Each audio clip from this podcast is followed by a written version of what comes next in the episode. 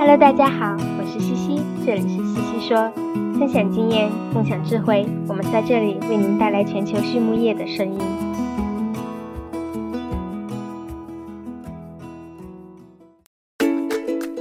感谢西西说的合作伙伴们：APC 血浆蛋白全球领导者，帮助动物茁壮成长；大地汉克二十八年专注，为动物提供美味与健康；里兰动宝。让食品和伴侣动物不断丰富我们的生活。禾本生物专业酶制剂全球供应商，深耕生物技术二十年。康德全包膜凝聚未来，凝聚更多力量，释放更多能量。健明全方位营养专家，健明让明天更美好。太高动物营养创新，共赢未来。荷兰泰高国际集团是全球动物营养和水产饲料领域的领导者，集团业务遍及八十多个国家和地区，员工逾万人。泰高动物营养凭借专业的饲料原料营养知识和畜禽养殖技术，不断推出最新的技术理念，研究出优质创新、高性价比的动物营养产品和全方位营养解决方案，为客户创造价值，共赢未来。Hello，大家好，我是西西。今天周末啦，祝大家周末愉快。最近发现文章越写越长了，不少的干货。今天干脆来一篇短小精干的，调节一下吧。今天我们会来聊一聊美国保育猪的生长性能的数据分析。在之前的访谈中，我们有聊到过，在养殖中做标杆分析 （benchmarking） 也是一个很好的自我评估方法。而这个标杆从哪里来呢？在二零二零年，美国国家猪肉委员会发布了一个报告《美国猪肉行业生产分析摘要（二零一七至二零一九）》。这份十五页的报告是由明尼苏达州的 Meta Farms 公司编写的。他们分析了这三年间的母猪、保育猪和育肥猪的生产数据，作为 benchmark，供行业参考。今天细细说 Swinet 的嘉宾就是 Meta Farms 的数据分析师 Bradley Eckberg。我们会来聊一聊报告中的保育猪阶段，他会从分析师的角度给我们带来哪些解读呢？首先，Brad 是怎么进入行业的呢？话说，Brad 是2006年本科毕业于明尼苏达州立大学，专业是会计和商业。虽然不是动物科学专业背景，但其实在高中时，Brad 便开始在母猪场打工，这头一开啊，便停不下来了。到今天，他已有了超过十四年的养猪经验。他曾经在美国 Pipestone System 担任母猪场的管理工作，而后又在 Holden Farms 担任生产主管，管理研发基地。因为喜欢与数据打交道，Brad 于2014年加入了 Meta Farms，担任业务分析师。那么，在这个报告中有哪些 highlights 呢？Brad 分享说，大家最关注的还是死逃率。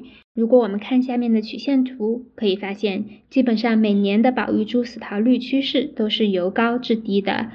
从不同角度去分析，死逃当然会有不同的原因。我想从 PRRS 的角度来解读，也就是猪蓝耳病毒。一般 PRRS 在秋季，也就是十到十一月的时候开始传播，这个时间段保育猪的死逃率其实并不高。然而，经过两个月左右的攻击，到第二年年初便会看到死逃率的增加。这种情况会持续到第二年的第二季度末。从整体的数据看，保育猪的平均死逃率在百分之二点五到百分之三左右。这个数据的来源大约有百分之八十三是小于三千头猪的猪场，大概有百分之六十是小于两千头猪的猪场。我们正在进一步分析猪场的大小是不是对死逃率也有影响。而关于具体的死逃时间，我们发现，在整个六到七周的保育期中，死逃有百分之四十五都是发生在开始喂料的第二到四周里。除了死逃率之外，其他还有一些数据的 highlights，我都放在了公众号的推送里，大家可以去看一看。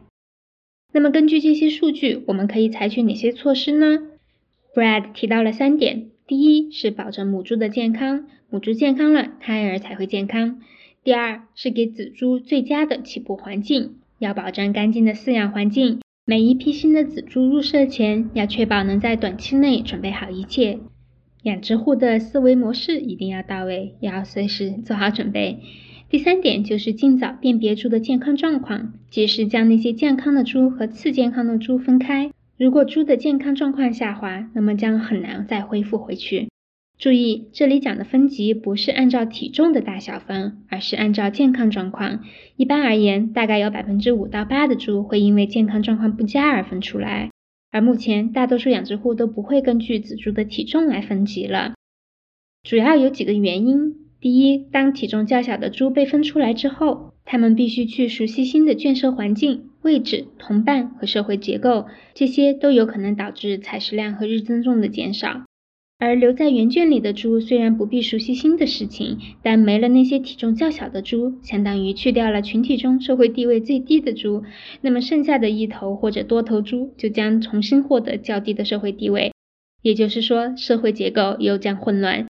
而最近有一些不同的研究重新比较了将猪按体重分级和不分级对屠宰性能的影响，结果并没有发现按体重分级能够提高猪的整体生长性能或者是设施的利用率。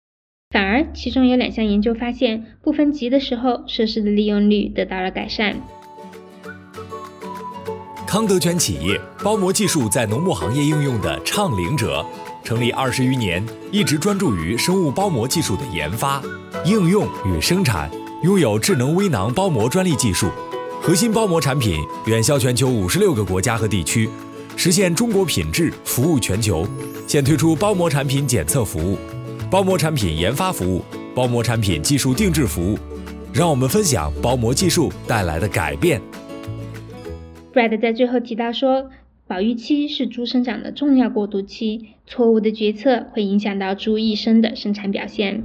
在这个阶段，它们离开了母猪，生活上需要更多的照顾，不管是确保料槽不断料、确保水线不断水，还是环境卫生，我们要从细节入手。创造更好的生存空间，才能尽量降低死桃的发生，得到理想的生长性能。